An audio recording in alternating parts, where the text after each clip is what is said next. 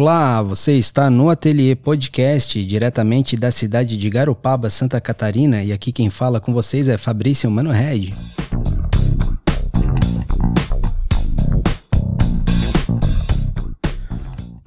Hoje recebemos aqui uma visita especial do nosso queridíssimo professor Celso Piarelli.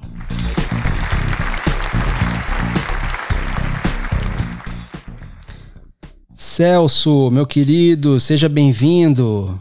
Ô, Mano Red, que prazer, rapaz, estar aqui de novo junto contigo, participando de alguma coisa artística, né? Sempre, sempre no movimento, é, Celso. Eu fico sempre lisonjeado quando posso, né, estar participando desses eventos, né? E agora você me agracia, né, com essa possibilidade de falar pô, de um livro. Então, coração não tem como suportar isso aí. Muito bom. Eu soube da publicação do livro através dos stories do Instagram. Aí eu acabei fazendo o convite para que o Celso viesse até aqui o ateliê para a gente poder conversar e falar um pouco desse lançamento, né? É um livro que me chamou atenção pela, pela capa, né? Subjetividades da pintura, já que sim, a pintura é sim. é algo que me chama tanta atenção. Uhum. Mas antes, né, de a gente poder apresentar o livro, falar um pouco do livro, vamos falar um pouco do Celso, né? Conhecer um pouco o Celso para quem está nos ouvindo, né? É importante apresentar, né? Falar um pouco da tua formação também, né? E conversar um pouquinho essa noite. Rapaz, você agora tocou numa coisa interessante e que depois vai ao encontro do, do nome do livro tá? Porque eu vou atacar aqui falando sobre subjetividades, né?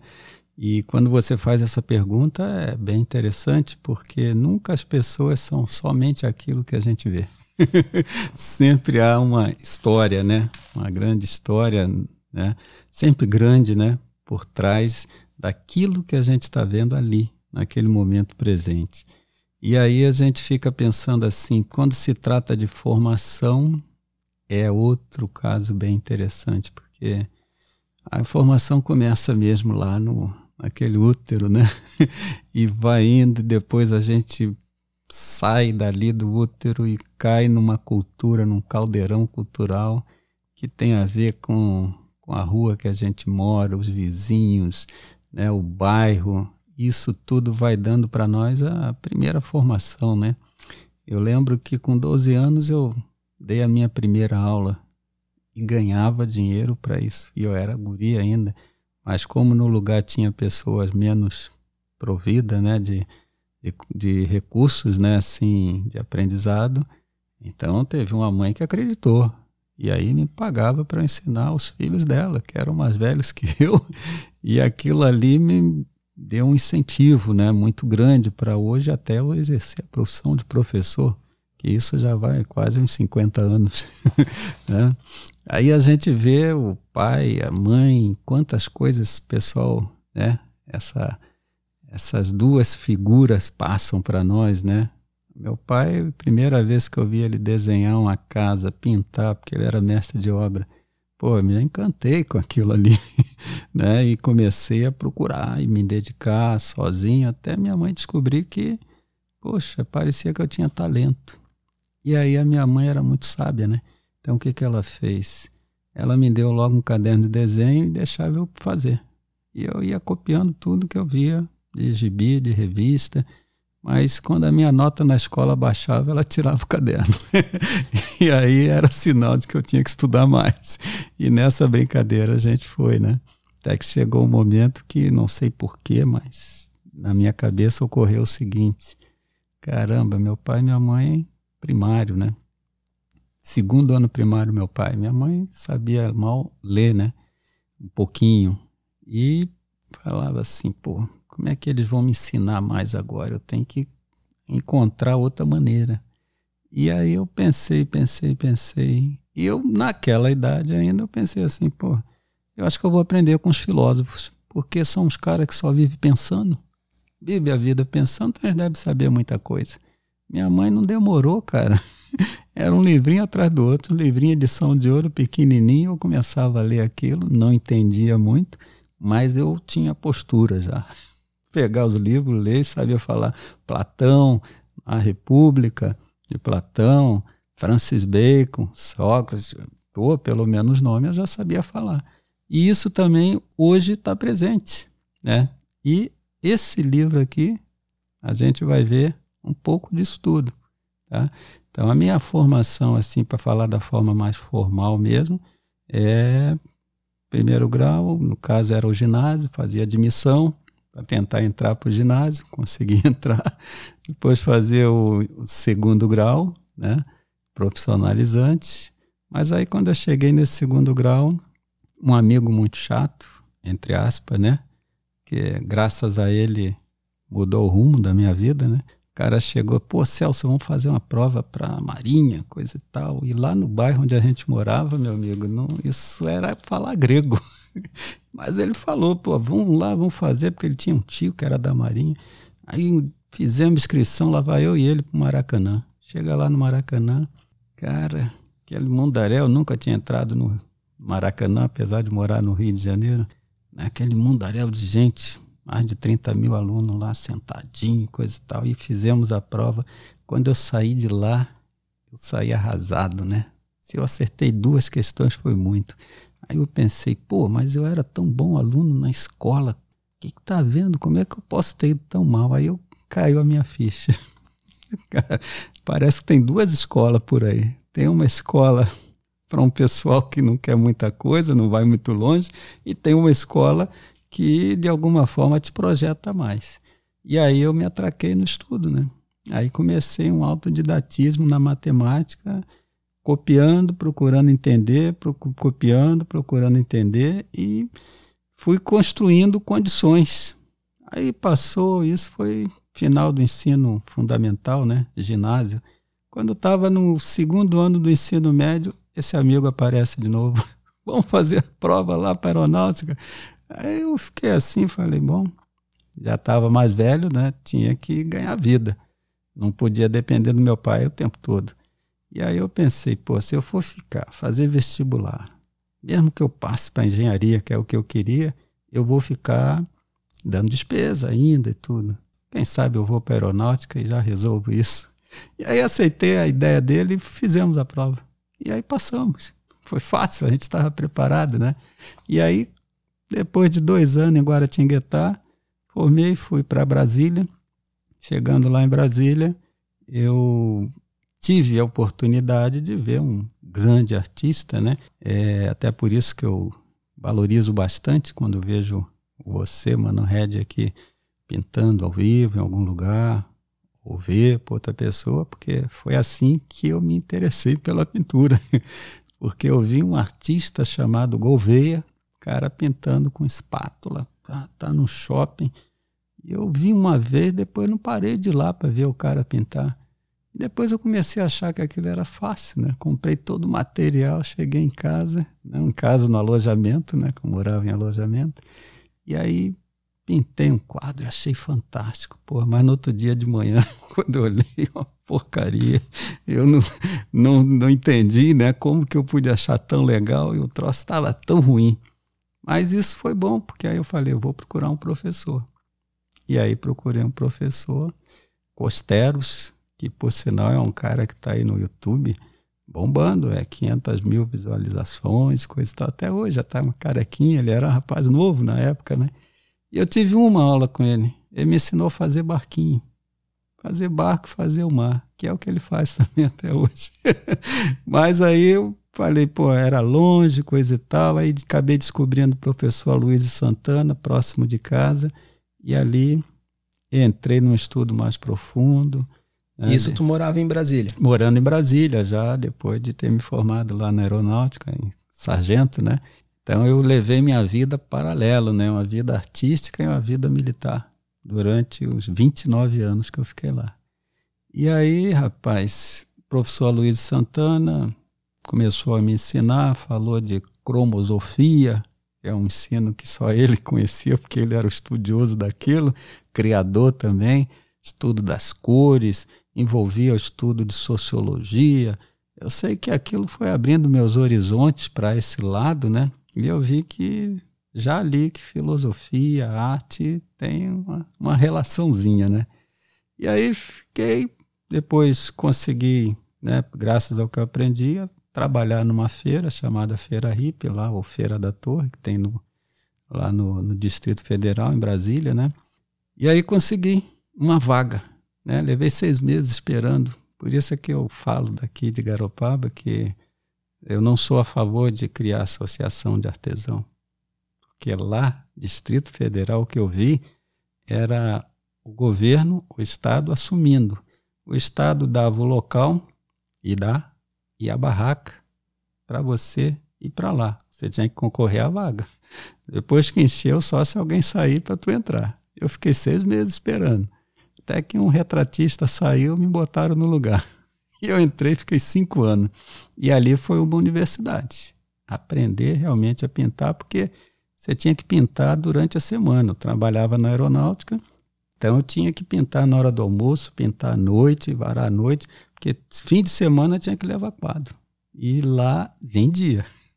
Então, claro, teve todo um momento de, que, de frustração, né? Chegar lá e pensar que eu era bom, e chegava lá não vendia nada.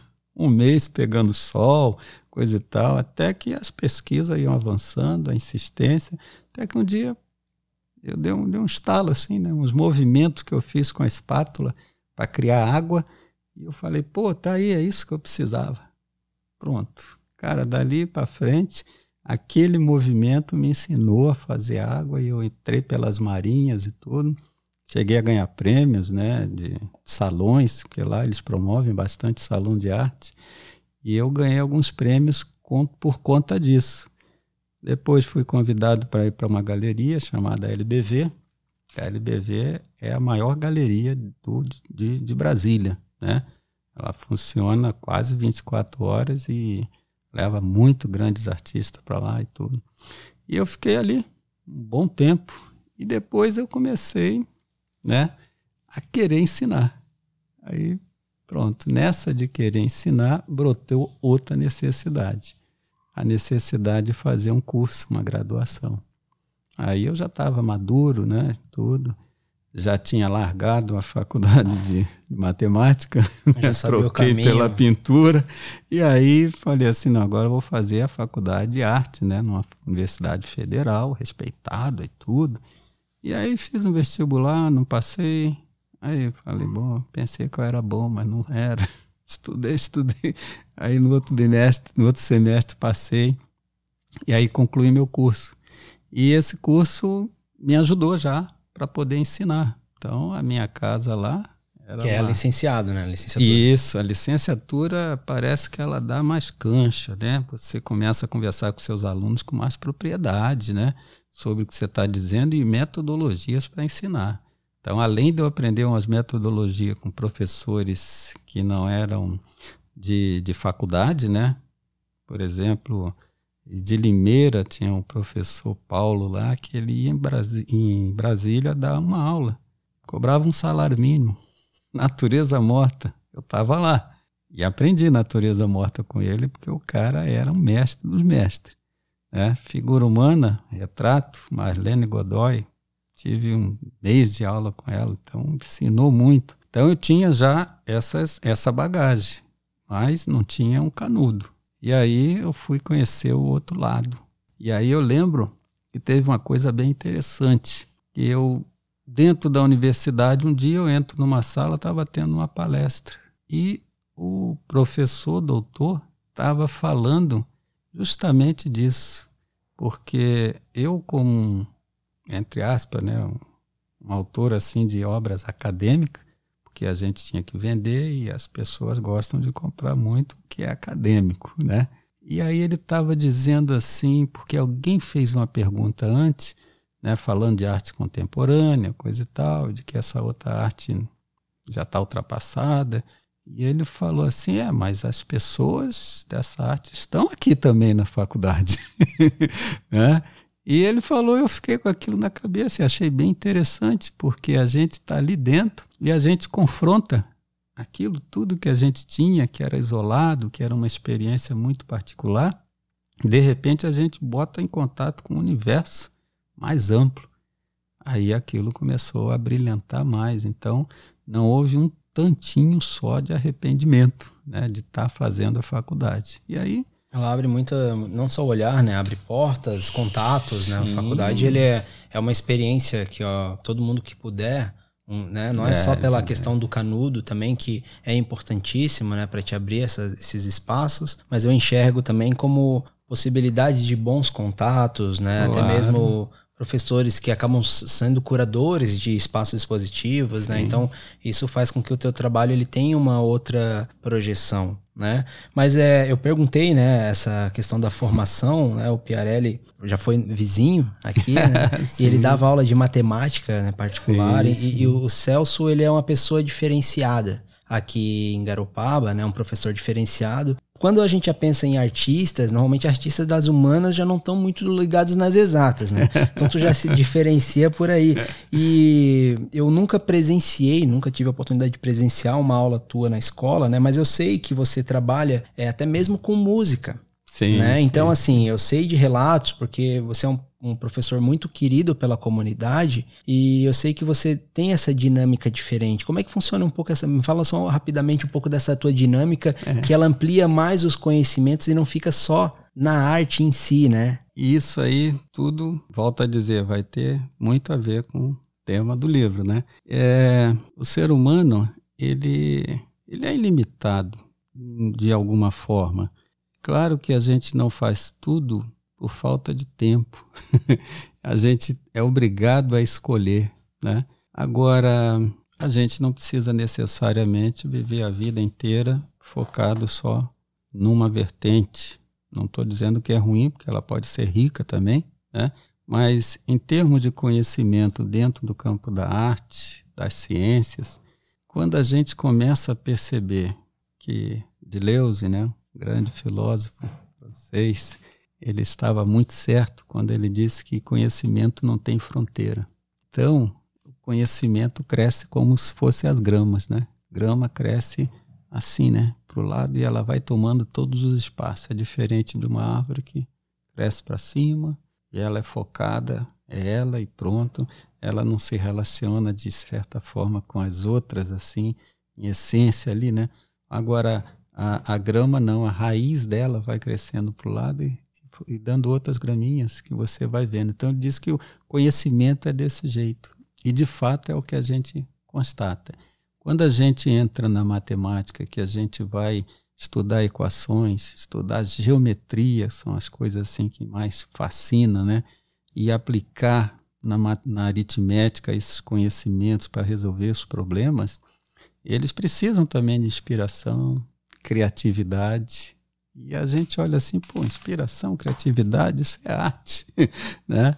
Então, eu de alguma forma me experimento, porque já que eu gosto de ensinar, eu tenho que saber um pouco mais sobre essa natureza do aprendizado.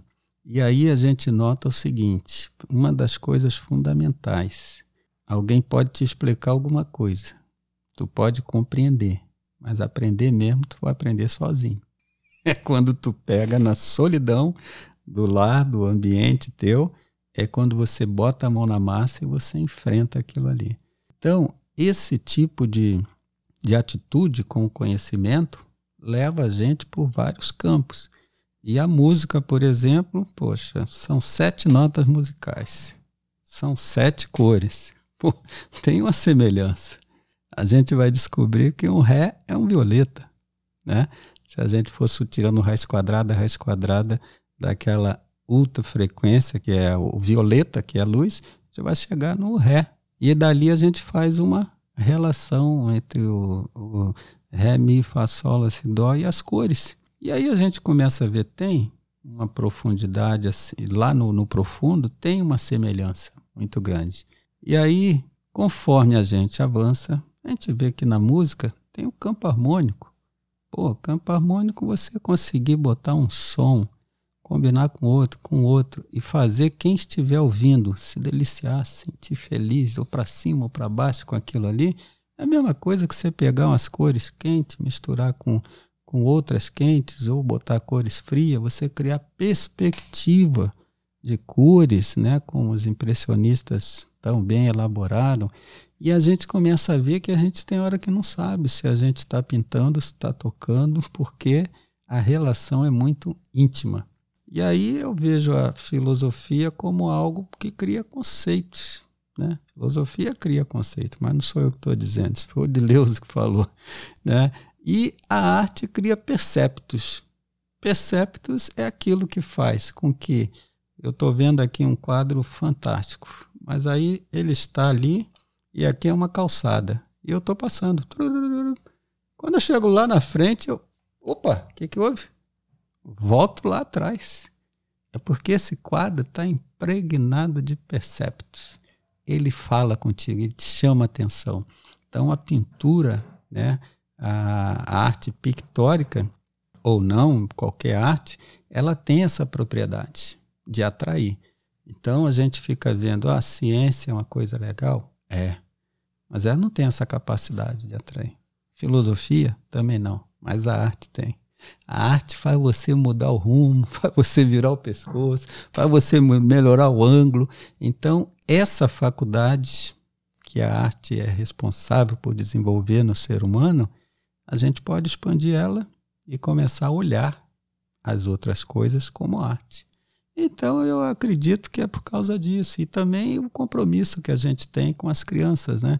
Porque você tem que ser um cara que seja referência. Um professor tem que ser uma referência. É uma das coisas que eu falo aqui na, em algum momento, né? É sobre o meu livro. Poxa, eu tenho que ser autor porque eu quero que meus alunos sejam autores também. Se eu não for capaz de produzir obras, vai ser difícil eu ensinar para eles. E eles têm direito e merecem. Então, o meu, a minha busca de me aprimorar como professor me leva a compreender melhor a música, me leva a compreender a filosofia, me leva a compreender a ciência, me leva a compreender a arte. E o meu diálogo com os meus alunos, as minhas aulas, ela transita em tudo isso. Então, eu não dou um conhecimento separado em caixa. Conhecimento, ele vai. A gente começa a falar de, de, de música, de nota musical, e a gente pode entrar lá na filosofia e falar da vida, né? A gente vê que um acorde, um acorde é a coisa mais bela que existe. Você pegar uma nota, dó, mi, sol, essa intercalação né, para formar um acorde, depois que você soa aquilo ali, o ouvido da gente parece que sorri à toa, cara, né? Então, isso acontece lá nas cores? Acontece. E o aluno precisa perceber isso. Ele precisa dessa experiência para ele mesmo conseguir formar a vivência dele. Então, é compromisso, eu acho eu, de, de todo professor fazer isso. E eu tento fazer. E atualmente né? você está na municipal. É, eu dou aula, né? Eu gosto de falar que agora eu sou concursado, né? concursado e consegui entrar, trabalho 20 horas. E é interessante porque a gente que trabalha 20 ou 40 horas, na verdade, sempre a gente trabalha o dobro. É a, é a escola nova, aquela atrás do ginásio. Isso, aquela atrás do ginásio. É uma escola que eu me sinto muito bem lá, né? Ela é bem conceituada, né? Bem, bem. Porque a gente, por coincidência, eu acho, né? É, teve um, tem um grupo de professores com um grau de abnegação assim muito grande e criatividade. E tivemos durante um bom tempo uma direção que compreendia isso. E anteri anteriormente a, a, a estada naquele espaço, vocês estavam lá no Ambrósio, lá dentro. No Ambrósio, que, era. que consequentemente também você fazia exposições lá naquele Isso, espaço, né? Isso, lá, pô, lá foi uma coisa fantástica. Fizemos quatro exposições, né? É, Osnaldo, Mano Red, a Gardim, né? Uhum. E Abdel. Foi talvez assim um projeto escolar dos mais belos, né, que eu vi acontecer não somente pelos artistas, que era sempre a estrela principal, né? Porque sem o artista não há exposição. Então o artista foi né, a locomotiva da coisa. Mas o bacana foi a oportunidade que foi dada para pessoas que nunca viram uma exposição. Então, eu quero aproveitar para fazer uma pergunta, já que tu falou de projeto escolar. Teve um ano que você fez talvez a maior mobilização cultural que Garopaba já teve, que foi o Fórum de Arte e Cultura. Aquilo é. foi lindo. Aquilo cara. foi um.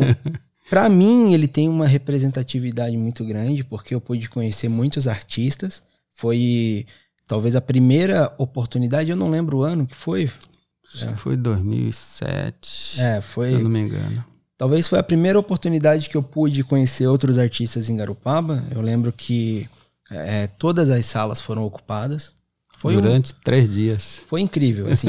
é, ele foi muito grande, pena que aconteceu apenas uma vez, ele poderia sim, sim. ter acontecido outras vezes. Eu lembro que ainda na época o Gil era secretário de Cultura, sim. quando ainda tínhamos uma, o Ministério da Cultura, né?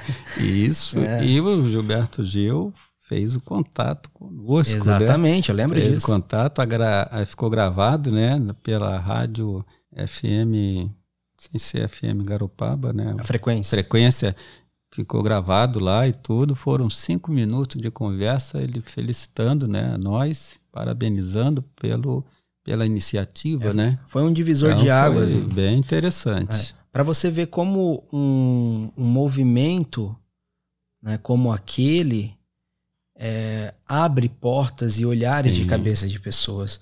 Porque tu está falando que é 2007. É, 2007 foi quando eu fiz o meu primeiro curso de desenho em Florianópolis. Eu estava trabalhando já com caricatura, tu me convidou também para fazer o, uhum. a exposição com as caricaturas, né? E ali eu pude ver outros artistas, conhecer outros estilos, conhecer possibilidades novas. Então, como é importante a gente mobilizar essas ações, né?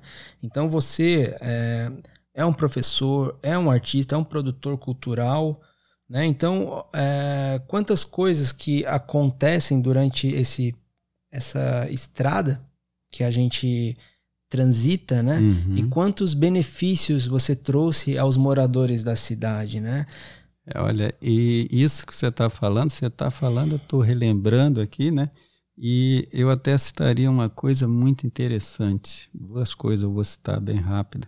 Uma é que eu estava uma vez no, no Altof, uma pessoa que eu não lembro quem era, tá? Mas mas eu estava lá com uma tela grande, eu fazia muito isso aqui. Então estava no Autof pintando o Cristo coroado lá e umas crianças ali tudo. E uma senhora chegou lá e falou assim: "Poxa vida, vocês podiam fazer uma espécie de, de um encontro, né? Olha esse espaço aqui do Autof, é uma coisa bacana e tudo, fazer um encontro dos artistas aqui. Aquilo ali ficou na minha cabeça, cara. E aí eu dei um tiro assim no escuro e acertei sem ver, mas acertei no alvo, né? Porque eu cheguei justamente para pessoas, alguns casais, né? E nós nos reuníamos lá em casa. Era o Luiz Ávila, a Inês, a esposa dele, a Silvia Becker, né? A Lia, né? A grande Lia, que está lá no Rio Grande do Sul e a minha ex-esposa Rose, eu e a Esther, né? E a Esther também peça fundamental naquele nosso encontro lá semanal. Esses casais a gente se reunia lá, tomava uma sopinha, coisa e tal, e planejamento. Cara, muito a gente trabalho, né? planejou né? tudo aquilo ali com pessoas que nem era muito do campo da arte, mas que estava vibrando com a possibilidade de ver um grande evento cultural. Incrível. E e Graças foi incrível. a Deus saiu assim maravilha. Mas a segunda coisa é o seguinte: o que você está fazendo, que você me mostrou hoje, com esse próprio trabalho aqui, se a gente olhar, é o fórum. você está trazendo para um local. Uma nova mídia, né? Todas as pessoas que você for capaz de juntar, porque o trabalho grande está aí, né? A ideia era trazer todos os artesãos de Garopaba e todos os artistas e conseguir botar todos juntos em lugar. evidência. Isso. E as pessoas transitar naquele dia ou no outro dia e conhecer a arte e os autores de Garopaba. Essa era a ideia. Que é o que você, com essa mídia nova, até onde eu entendo, já está fazendo exatamente isso, uma plataforma diferente e eu acredito assim, né, que vai ter uma repercussão até maior é. quando as pessoas conseguirem né, ser localizadas todas.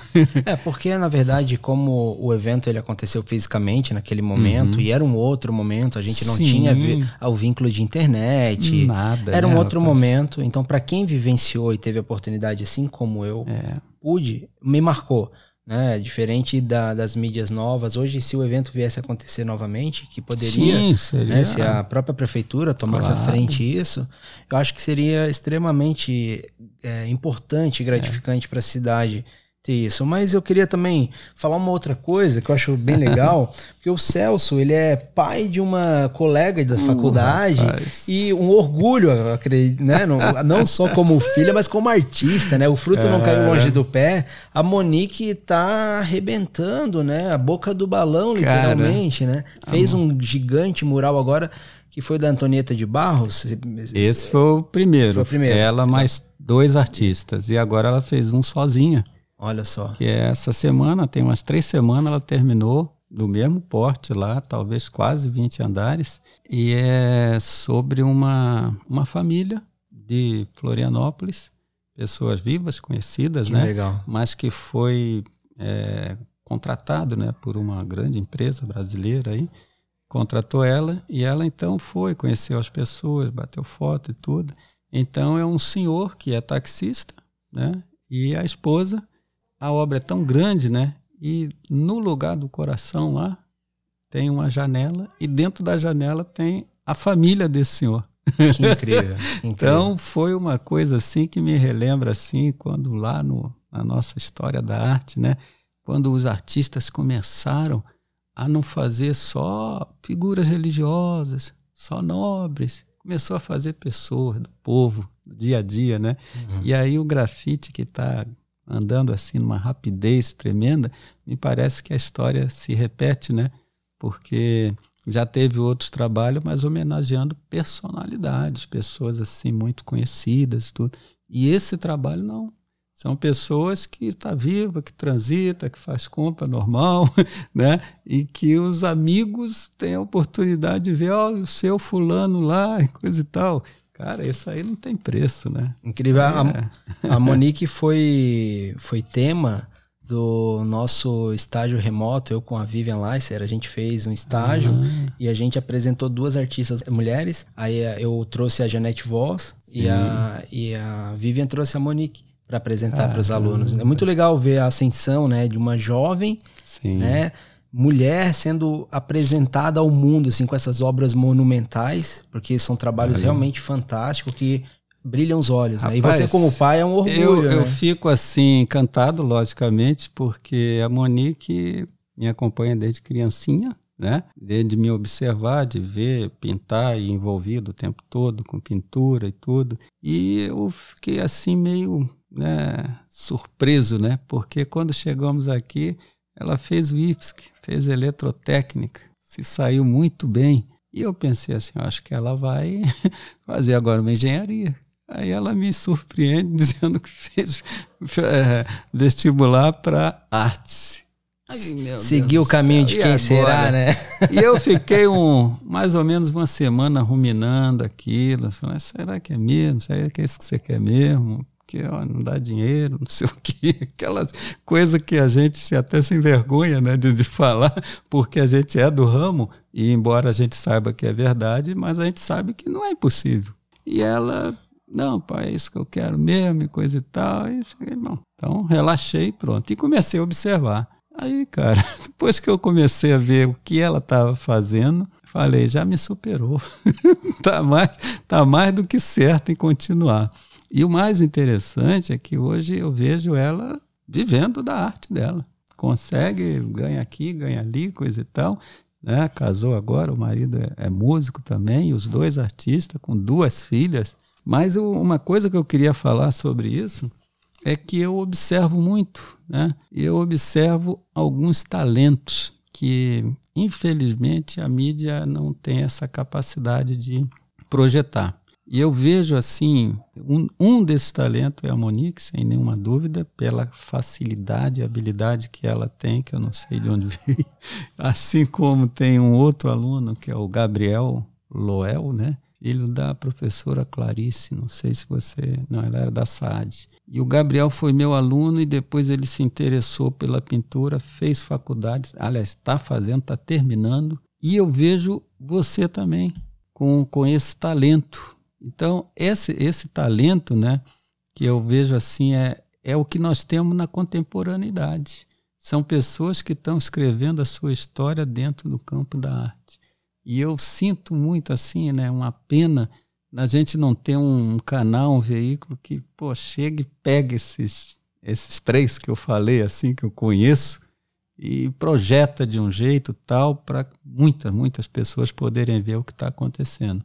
Então eu fico muito feliz de ver, né? É outra geração, né? Você, Monique, o, o Gabriel, e deve ter outros e outros aí que eu não conheço, talvez vou conhecer agora com esse teu trabalho aí, né, que você está fazendo, mas eu fico assim me reportando lá no passado, né, quando aqueles caras geniais faziam as coisas e na época não era valorizado ainda. É, a gente tem historicamente pegar um livro de história da arte e tu vai ver lá algumas pessoas que se destacaram em meios a tantos, né? Quantos uhum, ficaram por trás, né? Muitos. É, fazendo uma alusão ao país do futebol, né? Aquele quantos Cristiano Ronaldo tem por aí que Rapaz. ganham pouco, são não são tão valorizados, né?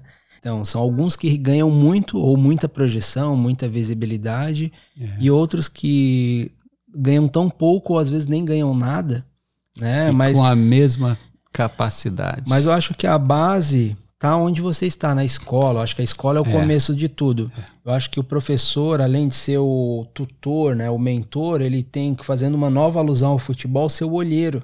É. Né? Ele conseguir enxergar que aquele aluno tem um potencial, porque muitos desses alunos que trabalham com as artes, eles são mais introspectivos. Então, normalmente é mais difícil de retirar alguma coisa deles. Né? Eles não, às vezes eles não gostam de conversar, eles são Sim. mais reclusos. Então, você dê um outro material para ele expressar, às vezes ele sai com potencial. Então, nas escolas a gente sempre, a gente sabe que tem pessoas lá mas a gente precisa trabalhar um pouco é, mais. Yeah. A gente precisa humanizar mais as escolas, né? Deixar essa ideia de porque as escolas têm um formato quase de um presídio, né? Então ela se torna quase um, ela, quase um estacionamento de crianças, né? As crianças não se sentem tão acolhidas, ainda mais com a pandemia agora que há esse, esse medo né, de evasão escolar, porque ficou muito, muito confuso tudo isso que a gente está vivenciando, né? Tomara que não, não aconteça isso, tomara que as crianças acabem voltando normalmente, né? Mas é interessante que o, né, nessa retomada venha a ser da, da maneira mais segura possível, seja também uma, uma forma de repensar um pouco a escola. Porque muitas coisas que chegam na escola, pensando na educação, quando vem essas reformas escolares, né, elas acabam chegando de, já atrasadas. Porque a, a, a, dinâmica da escola e do tempo que a gente vive é um outro tempo que aqueles que pensam muitas vezes dentro das reformas escolares, ou até mesmo dentro da academia, já é ultrapassado. O que é. se pensa, o que se está falando na academia hoje, já são coisas de anos atrás que quando vai pôr em prática já está ultrapassado. É, a própria questão aqui que a gente está conversando hoje do podcast é, é uma mídia que está tá aqui, as pessoas estão fazendo aulas online e assim, ó, não, não nada tira, eu acho que é a questão da presença, da aula presencial, a troca, do envolvimento, mas existe outras possibilidades. Quantos professores teriam a capacidade, no meio de uma, de uma pandemia, de produzir um conteúdo digital hoje para um aluno? Simplesmente hum, gravam algo no WhatsApp okay. ali, mandam um exercício e deu. Que estímulo que esse aluno vai ter? É. Né? Então vamos, é bom repensar, assim, só para a gente desviou um pouco do foco aqui da, não, da mas, conversa, mas, mas é não sempre. Tá, não. Isso que você acabou de fazer é o que é, é a coisa mais natural, porque a gente está falando justamente da arte, nós estamos falando daquela experiência e vivência que decide a vida das pessoas, né? E aí a gente vê que sem querer a gente parece que está no outro, no outro campo. Mas não é, é o mesmo campo. Pois é. a, gente, ó, a gente já está 40 minutos conversando. O Piarelli é bom assim, porque a gente toma. Se for para tomar um café, toma uma garrafa junto, Ô, não é só uma cara. xícara, né? Mas a gente veio também para falar agora do teu livro, né? Do lançamento, que fiquei muito surpreso e feliz em ver como é bom a gente ver que Garopaba está produzindo Eu né, conhecimento. Feliz também, né? Fico honrado, né? De é, a, fa aqui. a Fatinha veio, é. veio aqui para fa falar sobre o trabalho de poesia dela e ela falou que vai lançar o segundo livro agora. Uh. Olha que legal. né? O, o Djalma Canadia lançaram há um ano atrás, dois dois anos o Maresia também, que é um outro livro lançado em Garopaba. O Fernando uhum, também vem, é, vem, constantemente lançando seus livros. A gente tem o pessoal da, da Academia de Letras, né? Até Mirim, lançando Sim. livros. Então, olha a quantidade de conhecimento que a gente tem é. sendo lançado em Garopaba. E o, que, e despertar, né, rapaz? E, e a gente precisa, a gente é. precisa ter uma força maior aí, essa força né, do, do, poder público ajudando essas pessoas de alguma é. forma, né? E essa aí, rapaz, quando você fala em poder público, me chega assim sobressair, né, dar um sobressalto, né?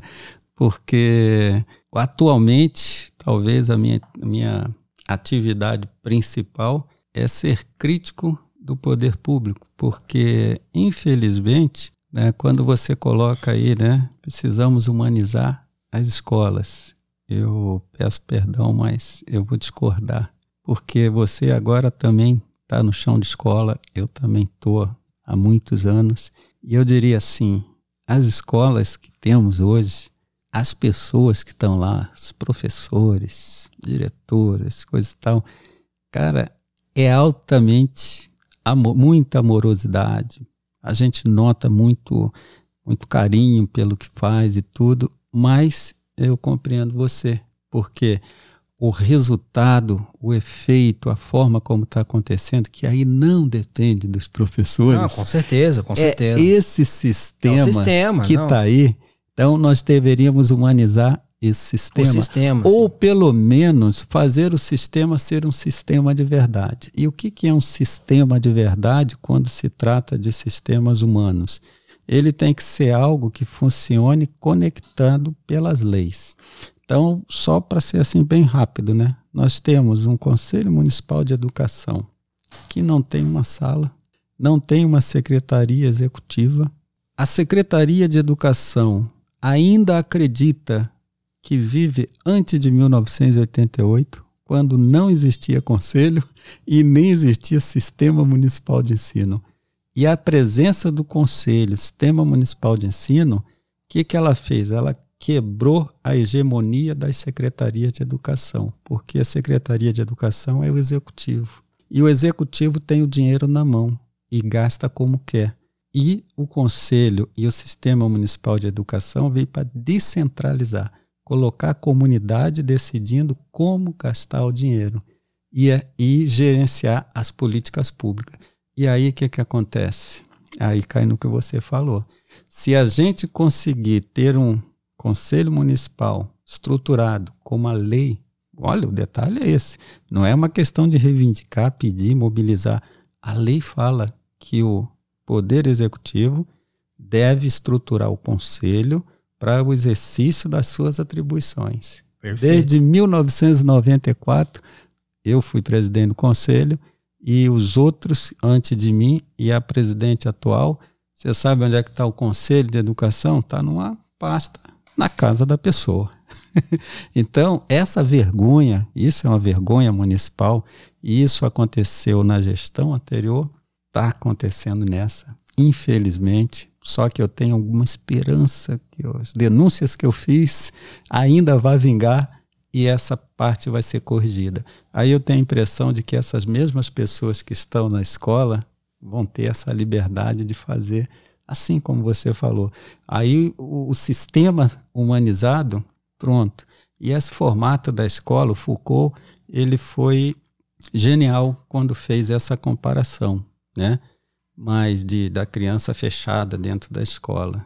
Mas existe uma outra coisa também que eu não sou contra, eu acho que eu sou a favor de que a escola realmente, embora a comunidade deva estar dentro da escola, mas é muito importante que a escola tenha esse isolamento. E vou, vou fazer uma comparação simples. Quando você vai numa penitenciária, ela é cercada de grades. Por que, que ela é cercada? Os bandidos não fugir e fazer mal à sociedade. A escola é fechada. Por quê? os bandidos não entrarem na escola. Entendeu? A escola tem que ser protegida. A escola é singular. Então, a comunidade cidadã tem que estar dentro da escola. Então, eu faço esse, esse contraponto, né? porque quando você bota uma criança isolada dentro da escola para estudar, ela está livre, ela não tem que ter preocupações com outras coisas a não ser estudar. Nesse sentido, eu acho que está correto. Né? Já o presídio, ele também é fechado. Mas é porque se deixar aberto, os caras saem matando, saem roubando. É, são, são, do, são... é um contraponto do é, Foucault, isso aí. Pois é. Mas, Celso, é, a gente. Agora vamos falar um pouquinho do te, desse teu vamos livro, lá. né? Que, que é um livro que me ganhou pela capa, né? eu, eu não tive ainda a oportunidade de ler, né? Eu pedi para você me mandar uma breve des descrição que você falou que estava na contracapa, Vou deixar né? isso aqui contigo. E, e eu gostaria é, que tu falasse um pouco desse, desse livro. Sim. E vamos falar um pouquinho então Sim. desse teu livro, como que foi esse processo, sobre o que ele fala exatamente, né? Porque como você é uma pessoa multifacetada, né? Fala um pouco de tudo, né? Precisamos, a, a, né? A própria subjetividade pode me pegar aí, porque pode não ser um livro de pintura. É. né? O próprio título pode ser uma pegadinha. É. Né? Então, mas vamos lá. um pouco Vou aí. te dar uma explicação bem legal. E é o seguinte: claro, eu fiz uma dissertação de mestrado né, uma, uma tese de mestrado, né, que eu fiz no Chile e lá é, de é tese mesmo, né. E eu peguei uma, um prazer muito grande por longas horas de pesquisa, de escrita e coisa e tal. E depois viciei em fazer artigos, né, botar minhas reflexões e tudo, tentar enquadrar dentro da forma acadêmica, né. E isso parece que me estimulou bastante, né, o, o gosto por essa questão de sentar, porque sentar para escrever é tão trabalhoso, digamos assim, né? Quanto você trabalhar numa obra que você entra de manhã e sai de tarde, e você carrega a pedra, você assenta tijolo, você faz um monte de coisa, ou então uma faxina que você faz numa casa que começa de manhã e vai até de tarde. O escrever exige algo desse tipo, uma dedicação né, muito grande. Então, dentro dessas coisas que eu andei fazendo, uma palavra me chamou muita atenção, né? Fazendo um estudo aí sobre física quântica, né? Não vamos falar dela, mas só um detalhe muito pequeno que eu percebi que na física quântica ela trata exatamente daquilo que os nossos olhos não podem ver, porque é muito pequeno, nem qualquer microscópio pode ver, porque é coisa a nível do tamanho de elétrons, de átomos, coisa desse tipo. Então tá tudo dentro de uma coisa de um grau nano, né? De 10 a menos 9. É uma coisa muito pequena. E aí eu vi que lá nessa física quântica existem umas subjetividades que a gente não vê. Por exemplo, a gente está falando aqui, né? E tudo que a gente está falando está entrando nessas maquininhas aí. E está lá. Tanto está lá que depois você pode botar para fora de novo. Enquanto está dentro da maquininha, ele está no estado quântico. E lá as leis são diferentes. Você pode pegar, enquanto ele está dentro da maquininha, você pode mandar para o Japão, lá do outro lado do planeta, e isso vai chegar lá em frações de segundo. Fisicamente é impossível né? Você sair daqui e lá é impossível. Mas naquela condição ali é possível. Então eu vi assim, física quântica tem umas coisas que a gente não enxerga, mas ela existe. né? E na vida também tem umas coisas que a gente olha assim e não enxerga. Eu olho esse quadro aí, né? Esse quadro está me mostrando ali ó, os peixes, né? Mas se eu for olhar com mais profundidade, eu vou conseguir ver ali pescador, vou conseguir ver uma empresa que faz venda de peixe, uma indústria que usa ele como matéria-prima para fazer isso, fazer aquilo. Olha o quanto que isso daí cresce, o quanto de volume que esse quadro adquire quando você começa a olhar as subjetividades. E essa subjetividade justamente é talvez onde está a resposta para as coisas que a gente procura. Então, o olho da gente ele precisa se adequar às subjetividades. Então, eu tenho aqui um livro que ensina a pintar. Mas a parte que ensina a pintar, eu escrevi há uns 35 anos atrás, porque eu precisava, quando dava aula, de uma apostila que eu vendia para os alunos. Então, ele fazia um curso comigo, comprava uma apostila, e ali toda a técnica que eu ia ensinar estava escrito. Ainda é datilografado, né? Na época, né? E aí eu revendo, eu pude ver o seguinte, pô, a técnica está aqui, mas eu não sou mais aquela pessoa ali. Eu falo assim, pensei assim, acho que eu posso agregar. E aí então paguei uma pessoa, né? Você falou do processo. Paguei uma pessoa, que é o Gabriel, trabalhava ali no Instituto Mix. Fui lá, pô, o garoto com uma boa vontade, quando ele viu o que que era, né? vi uma apostila assim, falei, ó, quero que você digitalize isso aí para mim. Em uma semana o guri me entregou tudo. Aí pronto, agora eu posso trabalhar. Então fui começando a rever todo o livro e agreguei uma espécie de uma veladura, né, dali que é a filosofia. Então, como a ideia aqui é fazer uma correlação entre pintura e vida, que eu fico pensando, para que serve tal coisa se ela não ajuda eu a compreender melhor sobre a vida? Isso me incomoda. Eu acho que se eu vou fazer uma coisa que não colabora em nada para que eu compreenda melhor a vida, eu dou um valor diferente para essa coisa. Mas aí eu vi que na arte, na pintura especificamente, isso vale para música, vale para dança, qualquer uma dessas ou outras, né? Elas ajudam a gente a entender a vida.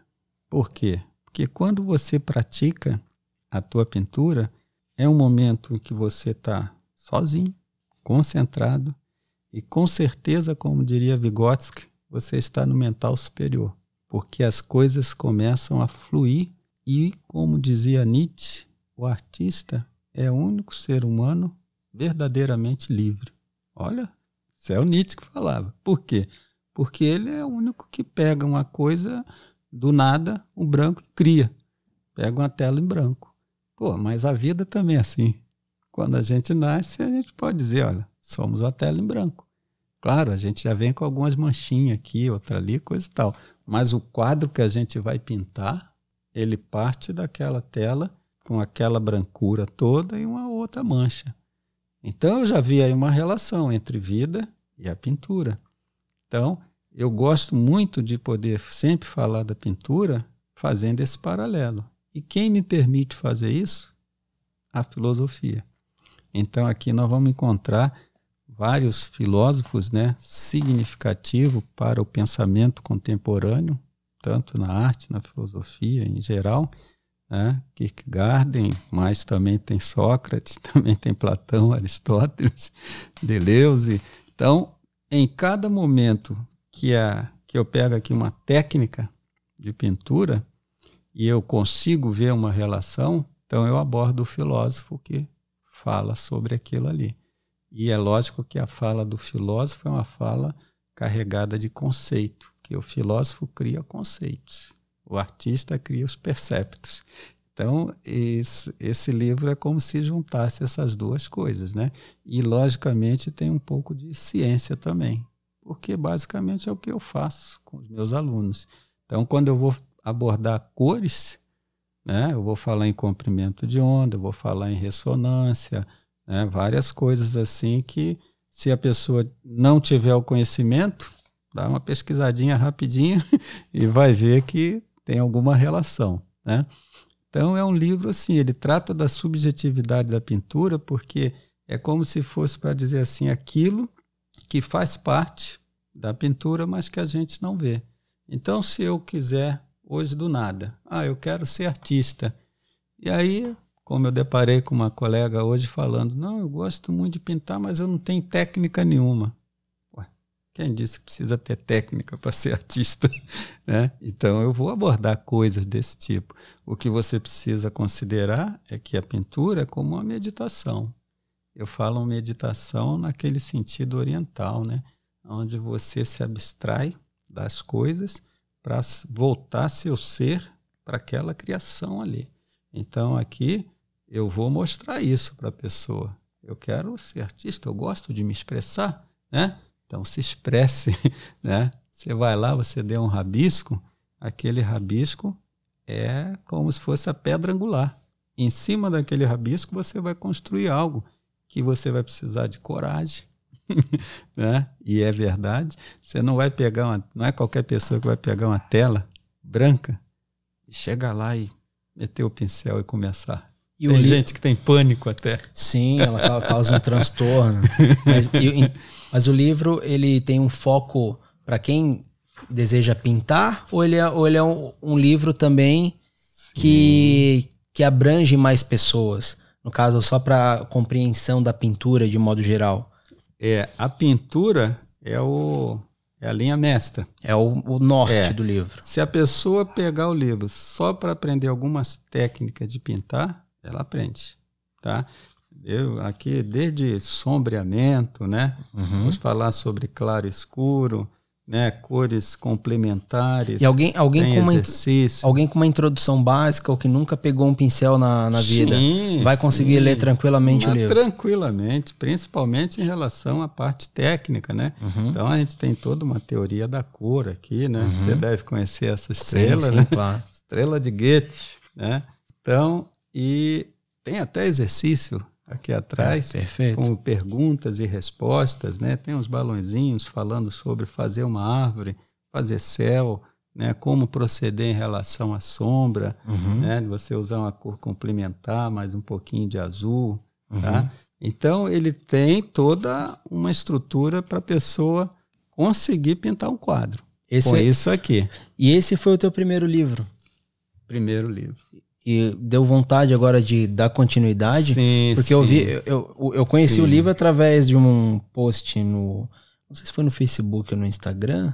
Acho que foi no Instagram. Eu botei nos dois. Nos é, dois. que depois tu falou que é subjetividade numa faxina, né? Sim, cara. então, então, assim, já, já tá se é. pilhando é. em fazer novos vídeos. Porque o lance livros. é a subjetividade. Ah. Eu explorar ela em outros campos. Em outras áreas. Eu poderia botar na educação, subjetividade na inteligência. A inteligência é uma fantástica porque é, isso altera muito aquilo que a gente pensa como inteligência. Quando você pensa assim, poxa, inteligência, será que uma árvore tem inteligência? E eu mostro que tem. Porque quando as raízes separam exatamente aquilo que é necessário para ela fazer o que ela quer fazer, é inteligência. É igual você. Como é que eu sei que você é inteligente? Porque você está precisando de uma determinada ferramenta. Você é capaz de olhar tudo isso aqui, identificar a ferramenta e colher a ferramenta. Isso é inteligência. Né? Então, uma árvore, quando as raízes dela estão imersas na terra, você olha para aquilo ali, você não pegaria a terra e botaria na boca, até ia morrer, né? Mas quando você come o fruto que a árvore produziu, pelo que ela tirou da terra, e ela sabia, não sei como, exatamente o que ela tinha que tirar. E mais, a complexidade, né? Porque ela tira sais minerais, etc., várias coisas da terra, inclusive a água, e quando essa água chega lá na folha de uma árvore, qualquer folha, e tem muito gás carbônico por ali que impregna a folha, Lá dentro da folha surge uma oficina fantástica, porque junta a água e o gás carbônico e forma a glicose. A glicose é o alimento da planta. E ela produz para ela, e ainda a glicose está presente no fruto que ela nos manda.